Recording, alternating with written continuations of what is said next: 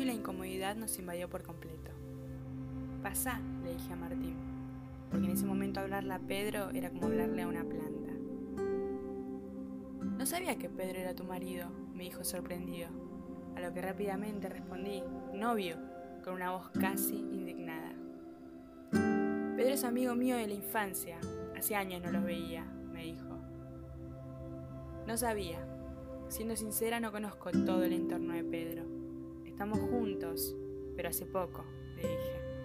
Había algo de mentira en esa respuesta, pero pareció no importarle. Acostamos a Pedro, le ofreció un café a Martín. Qué irónico, ¿no? Yo haciéndole un café al mozo de Café Martínez, en mi casa y presenciando una circunstancia atípica y vergonzosa. Al terminar el café, me agradeció y yo a él. Me pidió disculpas por el mensaje, insistiendo en que no tenía idea de que su amigo de toda la vida era mi pareja. Yo no sabía qué decir. Cuando lo tenía cerca me sentí intimidada por su rostro homogéneo y su sonrisa perfecta, pero lo acompañé a la puerta y le agradecí una vez más por las molestias. A lo que él me respondió, para eso están los amigos, ¿no? Se acercó a mí, me tomó sutilmente de la cintura y me dio un beso en la mejilla. Se acercó a mi oído y susurrando, me dijo, Pedro está con Rocío, sos hermosa, no te mereces eso. Ese mensaje, susurrando, me puso tensa y admito que pudo haberme erizado un poco la piel. Pero sin decir nada más, y yo tampoco, se fue. Se subió al auto y susurré en voz baja. ¿Cuándo te volveré a ver, Martín? Con la tonta esperanza de una respuesta que jamás llegaría. Mientras veía alejarse el auto hasta no verlo más.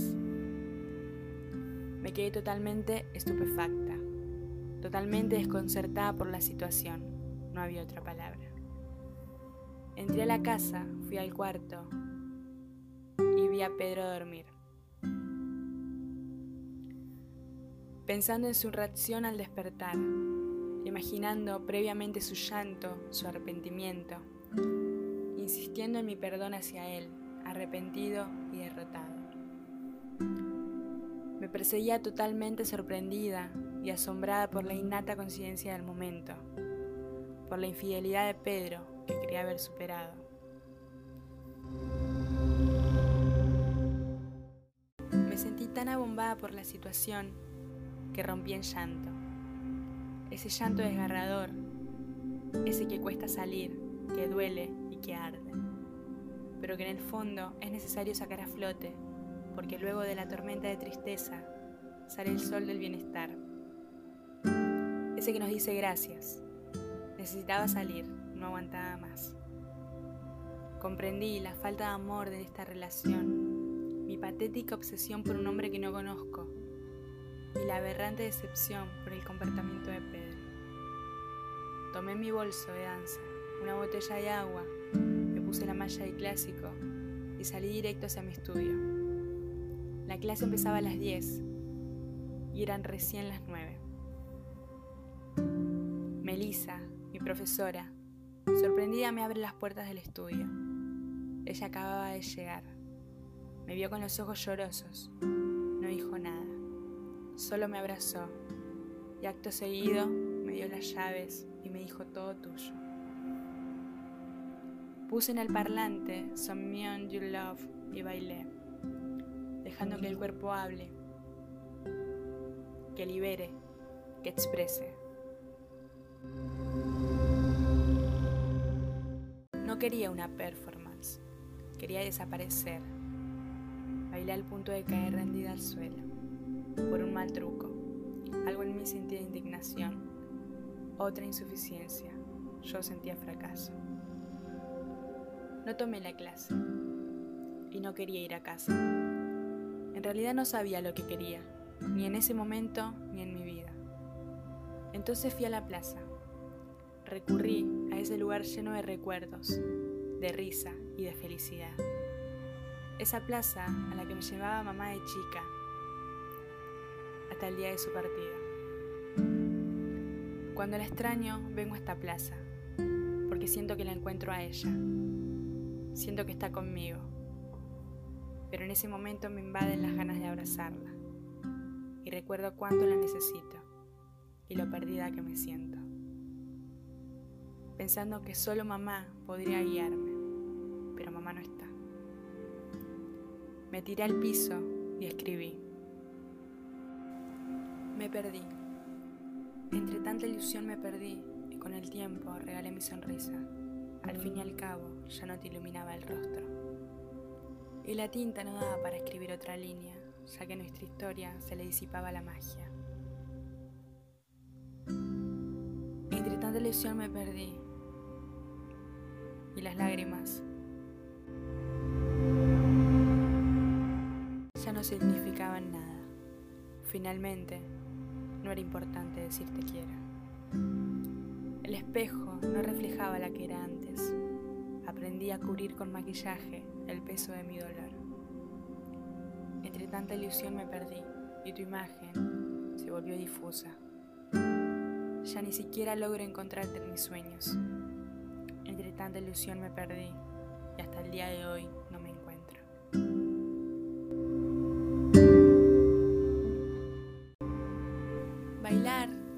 escribir son pasiones que me alivian, me desahogan, me liberan y me hacen bien al corazón, provocando bienestar. Tomando el camino hacia casa, mientras pensaba en una excusa para reprocharle a Pedro todo lo que hizo, me sonó el celular. Era el mismo número desconocido de esa mañana. Era Martín. Seguido de un mensaje que decía, ¿cómo estás? Dudé. No sabía si responderle, pero lo hice. Al fin y al cabo entendí que no podía seguir apostando por una relación en donde no había más amor. Y decidí terminar con él. Le respondí con un bien. Gracias. Llegué a casa. Pedro salía de bañarse. No dije nada.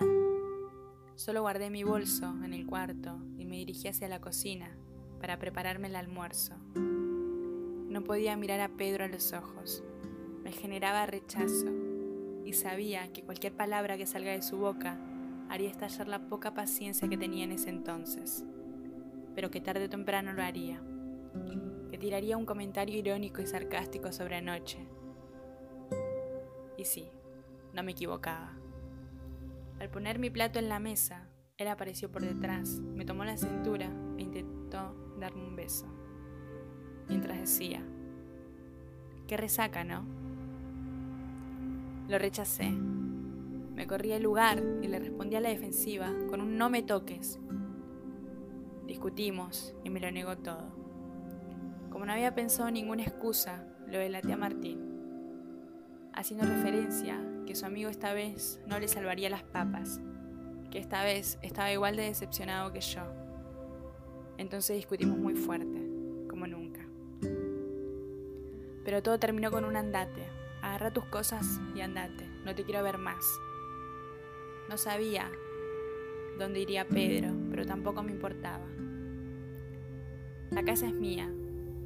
Cuando mi mamá murió, mi papá decidió irse a vivir lejos de los recuerdos de ella, lejos de la casa en la que convivieron ellos 20 años y 22 años más conmigo como familia.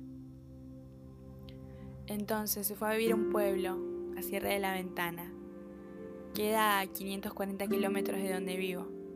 Y sí, también tengo lejos a papá, pero no lo suficientemente lejos como mamá. Entonces me toca conformarme. Cuando me pasan cosas y necesito paz, me voy con él. Siempre fue mi lugar favorito y me parece hermoso por donde lo mire. Pedro tomó sus cosas y se fue. Al cruzar la puerta, dijo perdón, por décima vez en el día.